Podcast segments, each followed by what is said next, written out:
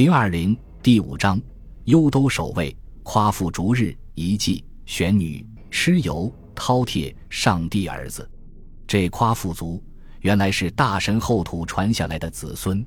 后土是幽冥世界及幽都的统治者。幽都在北海，里面有黑鸟、黑蛇、黑豹、黑虎和长着毛蓬蓬的尾巴的黑虎，又有一座大黑山，山上来来往往的都是些黑人。这是一个黑色的国度，所以叫做幽都。看守幽都城门的，就是那个著名的巨人吐蕃。他长着老虎的头，额头上有三只眼睛，身躯像牛样的庞大，嘶嘎的叫着，摇晃着一对明晃晃的尖利的脚，张开了涂满血污的肥大的手指，主赶着幽都里的那些哀声嚎叫、奔跑躲避的可怜的鬼魂。咦，这景象多么可怕！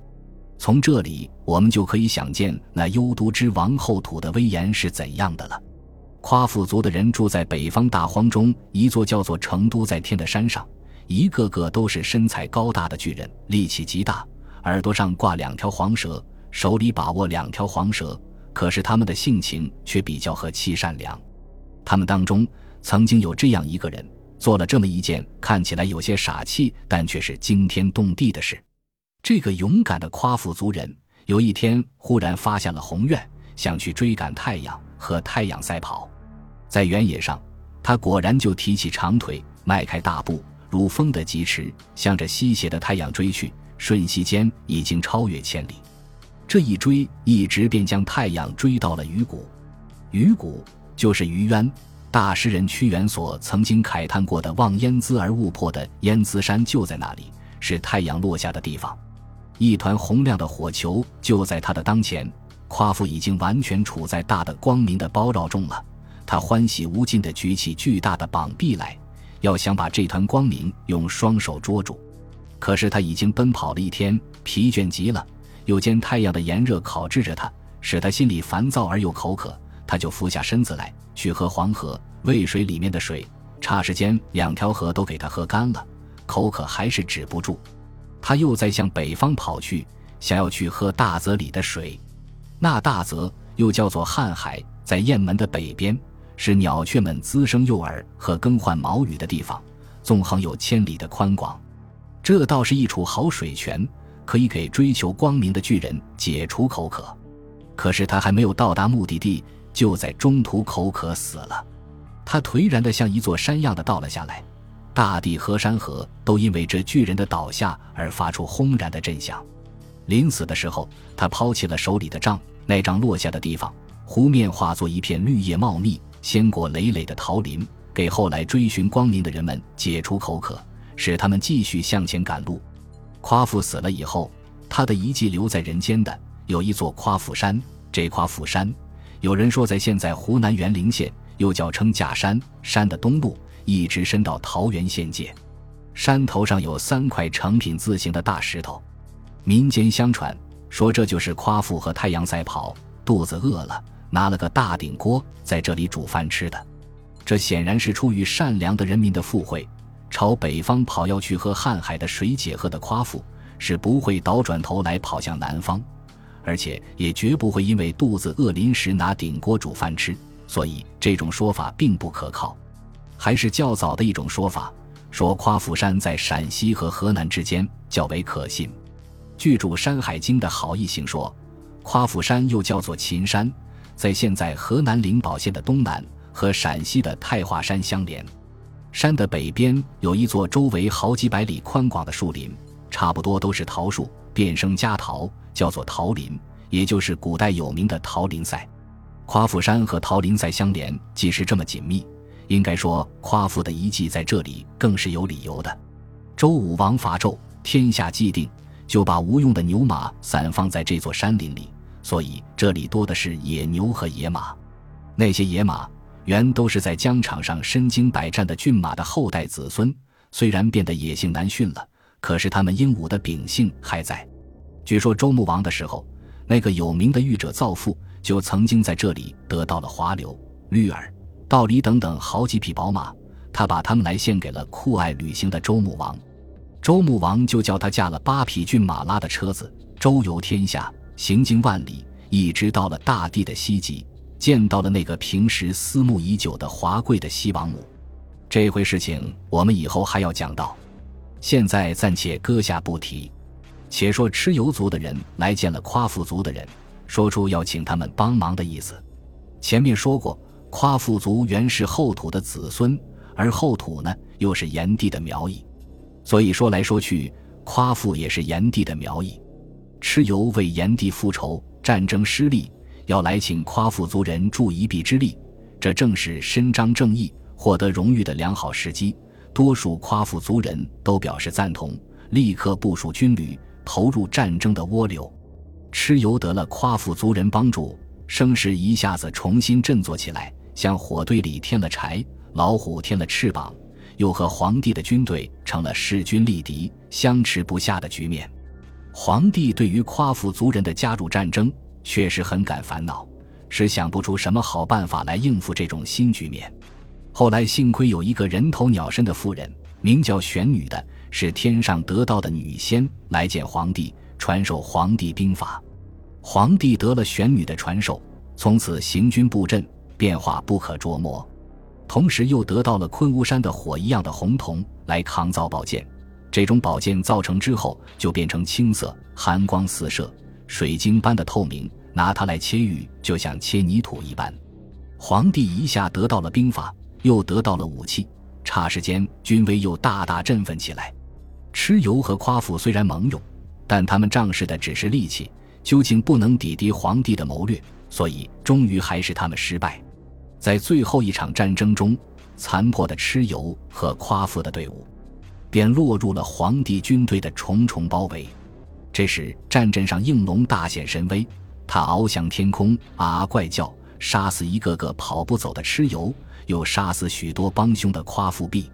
皇帝的军队合围上来。那力拔山、气盖世的铜头铁额的蚩尤首领就被生擒活捉住了死，但可怜的是，建立了这么大的功勋的应龙，也和天女拔一样，受了邪气的触染，再也上不了天。他的主人似乎也像忘记自己的女儿一样的将他忘记了，他从此就只好稍稍的去到南方的山泽里居住，所以至今南方多雨，而南方以外的别的地方呢？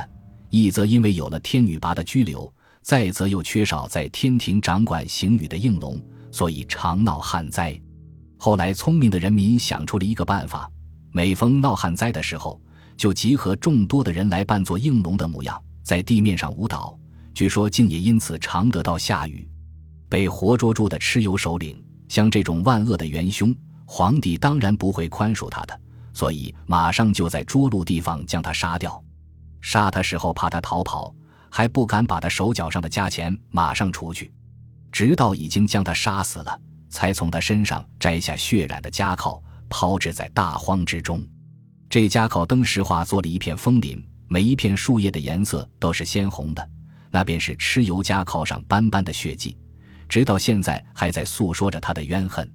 把蚩尤在涿鹿地方杀掉，这是一种说法。另一种说法是，蚩尤打了败仗，且战且退，一直退到冀州的中部，才被皇帝提住，砍下了他的头颅，使他身首异处，分解为二，所以就叫那个地方作解，就是如今山西的解县。附近有一个盐池，叫做谢池，周围有一百二十里宽广，池里的盐水呈红色，人们都说那就是蚩尤被杀留下的血。至于他的分解开来的头和身体。却又被搬到如今的山东去，在寿张县和巨野县两处地方分别把他们埋葬起来，修造了两座坟墓，以免他们死后作怪。寿张县埋葬的大约是蚩尤的头，坟高七丈。古代那地方的居民总要在每年十月祭祀蚩尤，据说在这时候，往往有一道红色的雾气从蚩尤坟墓的顶上冲出来，直达云霄，好像悬挂着的一面旌旗，人们叫它做蚩尤旗。大家都知道，这失败的英雄还不甘心他的失败，还在那里愤恨不已，怨气冲天呢。至于在巨野县的那座蚩尤墓，埋葬的是蚩尤的身躯，又叫坚壁家，大小和寿张县的差不多，却没有什么灵怪。蚩尤的遗迹，除了上面所说的而外，又据说晋朝时候冀州地方有人觉得巨大的独楼的碎片，铜铁般坚固，想来便是当年蚩尤的骨头了。还说有人得到了一颗蚩尤的牙齿，足有两寸长，也是坚固的，用任何方法都敲它不破。而汉代创制的脚底戏，近代又新加入一些花样的蚩尤戏，三三两两的人们头戴牛角，互相触底，想来就是模仿蚩尤在战场上和敌人打仗的光景了。又还有一种传说，据说殷周时代鼎仪上面刻绘的那个怪兽就是蚩尤。这怪兽只有个狰狞可怕的脑袋，却没有身子。脑袋的两旁贴附了一对肉翅膀，看来像对耳朵。人们叫它做饕餮，饕餮就是贪吃无厌的意思。正为了他贪吃无厌，所以最后只剩下一个被砍下的吃人的头。也正如有的书上所讽刺的，吃人未吃到，自己先遭殃。失败的蚩尤的结局正是这般光景。皇帝砍下了蚩尤的头。后代的国君们就把想象中的这头的形状来刻绘在鼎衣上面，用来警戒一些野心勃勃、有非分之想的臣僚和诸侯。那像耳朵样的贴附在兽头两旁的肉翅，大约就是蚩尤被上升的翅膀。蚩尤正是用了这翅膀来飞空走险、大逞威风的。至于又有的书上说，这饕餮是生长在西南方荒野中的一种毛人，头上戴着猪头，生性贪婪狠恶。喜欢积钱而舍不得花用，自己不爱劳动，却去抢夺人们的劳动果实一谷物。抢夺的时候又欺软怕硬，见是一群人就赶紧躲避，见是单身汉就去攻击他。壮貌虽然和顶一上课会的饕餮不同，性情倒是和传说中的饕餮类似，实在也该是那个正统历史里著名在案的坏蛋蚩尤的化身。皇帝战胜了蚩尤，把那万恶元凶的首级砍了下来。还觉得不能甘心，他还把那些跟着蚩尤造反作乱的苗民通通杀掉，来宣泄他心中的愤恨。可是人民究竟是杀不完的，正像古诗人所描写的原野上枯黄的秋草一样，说是不要看他们枯黄，就连野火都烧他们不尽的。只要遇着春风吹来，转眼间又是一片新绿。一人们要求生存的意志就有这样的强韧，所以后来代替皇帝做了中央上帝的专需。看见南方苗民的声势渐渐又浩大起来，害怕影响到上帝宝座的安稳，索性派了大神众和大神离去，把天地的通路阻隔断，自以为可以高枕无忧了。可是后来那些做下方人王、号称天子的上帝的儿子们，却还要为了对付南方的这个勇悍不驯的民族，昼夜都在忧虑重重，或者采取了德化的方法去进行感化，或者免不了也就要提兵调旅，兴师动众。人国的安危往往直接影响到神国的安危，在那紧急的关头，上帝还是不得不亲身出面，调遣天兵天将去和南方的苗民周旋。苗民和下方其他民族一样，本来同是神的咒意，就为了当初在平定蚩尤的这场叛乱中，上帝对他们的暴虐以威未免太过了点，所以世世代代竟结下了海样的深仇。去记载这些血腥的斗争故事。